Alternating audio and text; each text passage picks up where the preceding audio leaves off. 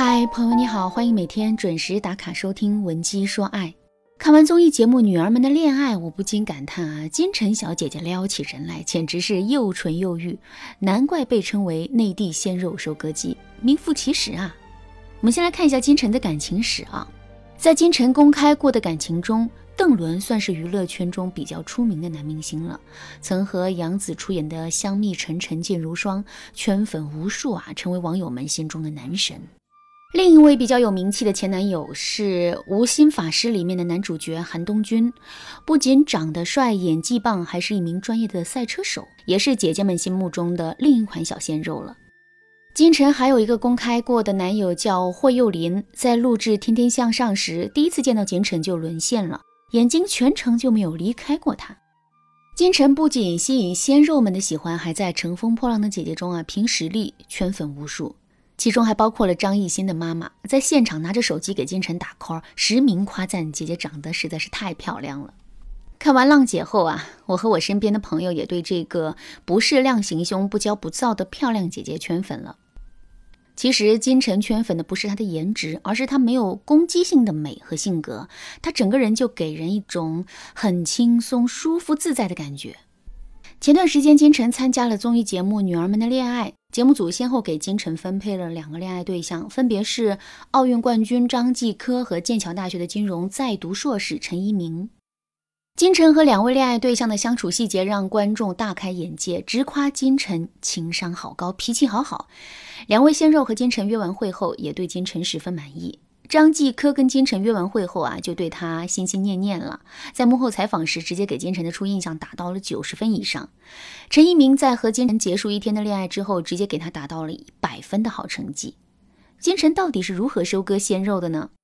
今天大家就跟着老师一起来分析一下，也顺便呢从中学习一些技巧，拿去撩喜欢的小哥哥。对了，如果你遇到了感情困惑，或者是你想挽回前任，都可以添加老师的微信文姬零零九，文姬的全拼零零九，来获取一次免费的咨询名额哟。好，我们开始来分析技巧了。第一，主动打破距离感，增进双方的交流欲望。两个陌生人见面时啊，双方都是存在一定的社交距离的，会比较紧张、尴尬，充满防备心理。比如说，大部分的人在进入新学校后都会有一些不适感，甚至不愿意主动去和别的同学说话。但是随着大家对彼此的了解增加，最后都会处成兄弟姐妹一般亲近的关系。但是在和异性初次见面，或者是和特定的某个异性并没有很多的相处时间，该怎么打破社交距离，拉近彼此的关系呢？我给大家分享三个非常实用的小技巧。第一个小技巧是主动打开话题。大家可以想一下，当你处于尴尬的社交环境中，如果有人主动跟你说话，你是不是对他好感度特别强烈呢？所以啊，在和异性见面时，你可以主动询问他一下职业呀、爱好之类的话题。比如说，金晨第一次和张继科约会的时候，是他积极打开话题，寻找两个人共同点的。金晨在和陈一鸣相处时，也一直努力增加话题，不让场面尴尬。第二个小技巧是亲昵而自然的称呼。一般的同事、同学关系，在和你，在和你见面时啊，都是非常的礼貌的称呼你的大名，但是你的兄弟、家人、朋友就会称呼你的小名，或者是给你取一些奇奇怪怪的外号。如果我们想要拉近和某人的距离，也可以反其道而行，在不经意间呼唤对方的小名，或者是给对方取一些古怪但可爱的外号。比如说，金晨在和张继科相处时会叫他大舅，在和陈一鸣相处时也会自然而然的叫对方一鸣。第三个小技巧是用笑创造轻松的氛围，笑能够创造轻松的氛围，让身边的人都不自觉的变得轻松舒适。金晨就特别善于以微笑获得别人的好感，毕竟爱笑的女孩运气不会太差。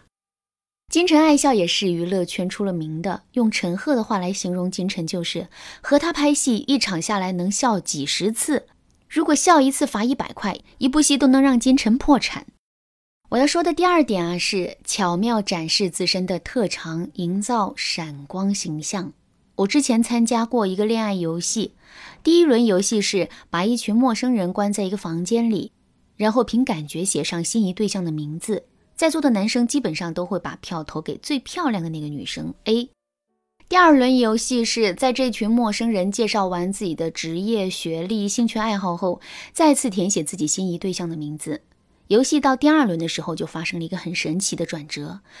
大家自我介绍完之后呢，发现女生 A 只是一个淘宝模特，普通二本学历，兴趣爱好是自拍和打游戏。而剩下的几个女生都是硕士级别的，甚至有的创建了自己的公司，有的是知名的音乐人等等。这个转折就在于第二轮投票，女生 A 零票，别的女生倒获得了不错的票数。那这个游戏告诉我们的是，当你营造了一个闪光形象，你会获得别人更深层次的吸引。陈一鸣后来是这样评价金晨的：她不仅长得漂亮，三十岁了，在事业上依然不断努力，性格逗逼，跳起舞蹈魅力四射。所以，大家在和异性接触的时候，一定要巧妙地营造一个闪光形象，让对方对你有更深层次的认识。第三，同他进行社交活动，分析对方的处事应变能力。金晨在和张继科一起约会的时候，一起去了密室逃脱。从解密的过程中，金晨就发现双方在很多问题上的看法都不是很统一。他也正是通过这样的观察和了解，非常明确地判断出张继科不是那个符合他眼缘的异性。他和张一鸣一起约会的时候呢，一起去学习了画画和扎染。金晨学习能力很快，在学好之后还反过来教陈一鸣。也是从这些共同合作的活动中啊，产生了感觉，拉近了彼此的距离。当两个人进入同一个活动时，遇到了问题，才能观察到对方的价值观、思维模式、处事能力、责任心以及意见不合是会怎样处理的。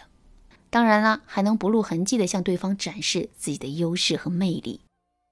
其实啊，情商是一种综合能力。老师给大家分享的技巧，只能给大家思考和启发。如果你想系统提高自己的情商，可以添加老师的微信文姬零零九，文姬的全拼零零九，让老师全程辅导你。好啦，今天的课程到这里就要结束了。最后，我们再来回顾一下金晨是怎样撩人的吧。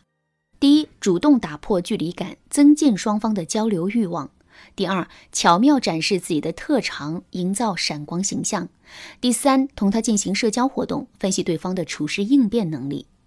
好，文姬说爱，迷茫情场，你得力的军师。